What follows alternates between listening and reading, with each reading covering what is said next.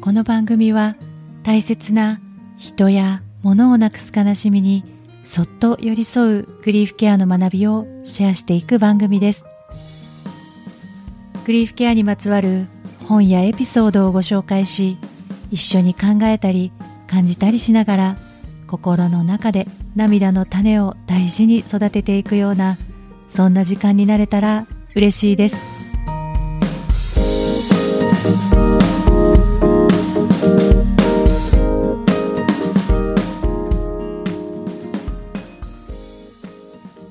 こんにちは。今尾玲子です。前回からずいぶん時間が空いてしまいました。何をしていたかというと何もしていませんでした。なんとなく心が動かなくて電池切れみたいな感覚があって何にもやる気が起きなかったので図書館で借りた漫画をずっと読んでいました、えー、そんな時もあるよって今は分かりますけれどもその真っ最中は情けないような焦るようなそんな気持ちもたくさんありました。そうした中で嬉しいこともありました。今年の3月半ばに救急搬送されて入院をしていた父が長いリハビリを経て先日退院することができました。体に不自由が残って介助が必要になりましたが医師からも危ないと言われていたことを思えば本当に奇跡的なことだと思います。その父が退院する時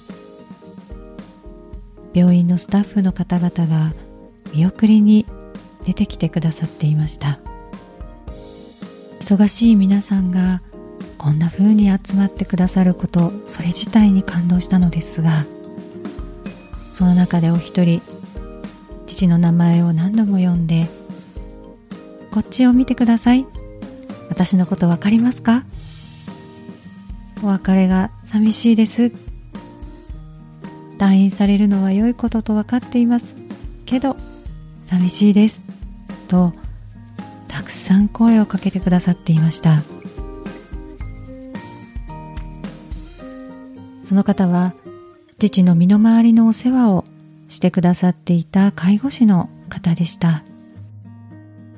ね、寂しいって思うほど惜しんでくださることに少し驚きもしましたし本当に親身にケアをしてくださっていたんだなぁと伝わってきました。この介護士さんの様子を見ていて思い出したことがありました。上智大学のグリーフケア研究所の人材養成講座の1年目に受講したグリーフケア言論の最初の授業でケアって何でしょ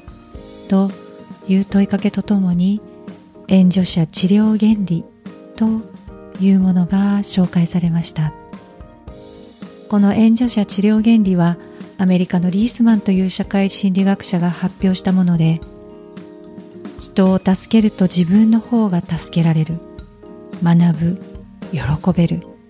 そういう経験が確かにある。という体験に基づいた説になります。例えば道に迷っている方を案内した時になんだかほっと自分が嬉しくなったり誰かに教えることで自分の理解が深まって学べるといったこと身近でも思い当たることはたくさんありますよね。講義の中では看護や介護など人をケアするということはとても大変なのにケアをする側に居続ける人がいる理由はこれなんですよというお話がありました。そのことを思い出して介護士さんと父の間ではケアをする人とケアを受ける人という関係性の中で父が与えてもらうだけという関係ではなく相互にはどんなことが起きていたのかなとふと考えてみたくなりました。最初に思い浮かんだのは介護士さんが技術や思いやりなどケアをする能力を持っているように父はケアを受ける能力があったのではないかなということです。お仕事とはいえケアを届けても相手がケアを受け取らなければそれは一方通行で互いに不愉快な経験になってしまうと思うのです。なのでケアを受ける人ができることの最初の一つがケアを受け取ることなのかもしれません。もし自分がケアを受け取る時にはできれば喜んで受け取って感謝の言葉を返せればそれはケアをする人にお返しができる最高のものの一つではないかなと思います。ただ私の父の場合は表情も言葉もそんなにスムーズには表すことができません。それでも介護士の方に何かお与えできるものがあったとしたらそれは何だったんだろうとさらに考えた時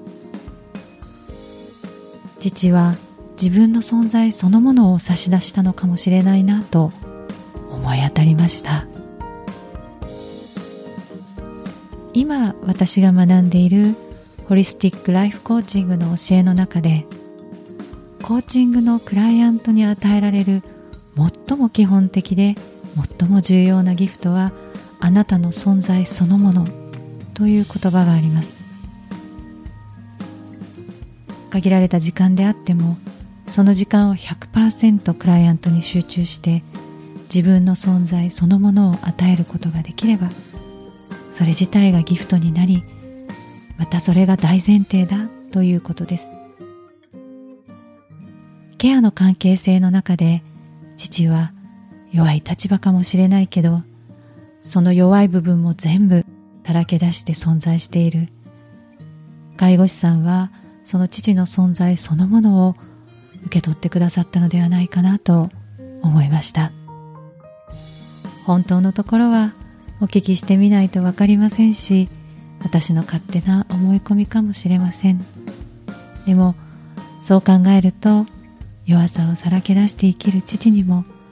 その父の存在を受け取ってケアをしてくださった介護士さんへも改めて尊敬の気持ちが湧いてきました。ケアについてもう一つ。日本語のケアは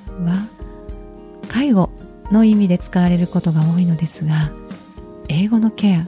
はもともと気にかけるという原義があってそこから派生してポジティブに展開した時他者を気にかけて手助けをするという意味になりネガティブに展開した時他者を気にしすぎて苦しくなると意味を持つようになったそうです。グリーフケア言論の先生はケアというのはそのポジティブとネガティブの両方複雑な感情や関係を含むものなんですよとおっしゃっていました。家族の介護は難しいとよく聞きます。それはケアをしたくないではなくてきっと家族だから気にしすぎて苦しくなる方のケアになってしまっているということなのかなと思います。私の父はこれから介護のプロの方がいる場所で暮らしていきます。私は何もできない何もしていないとネガティブに転びそうになる時には家族だからできるポジティブな方のケアを考えていきたいなと思っています。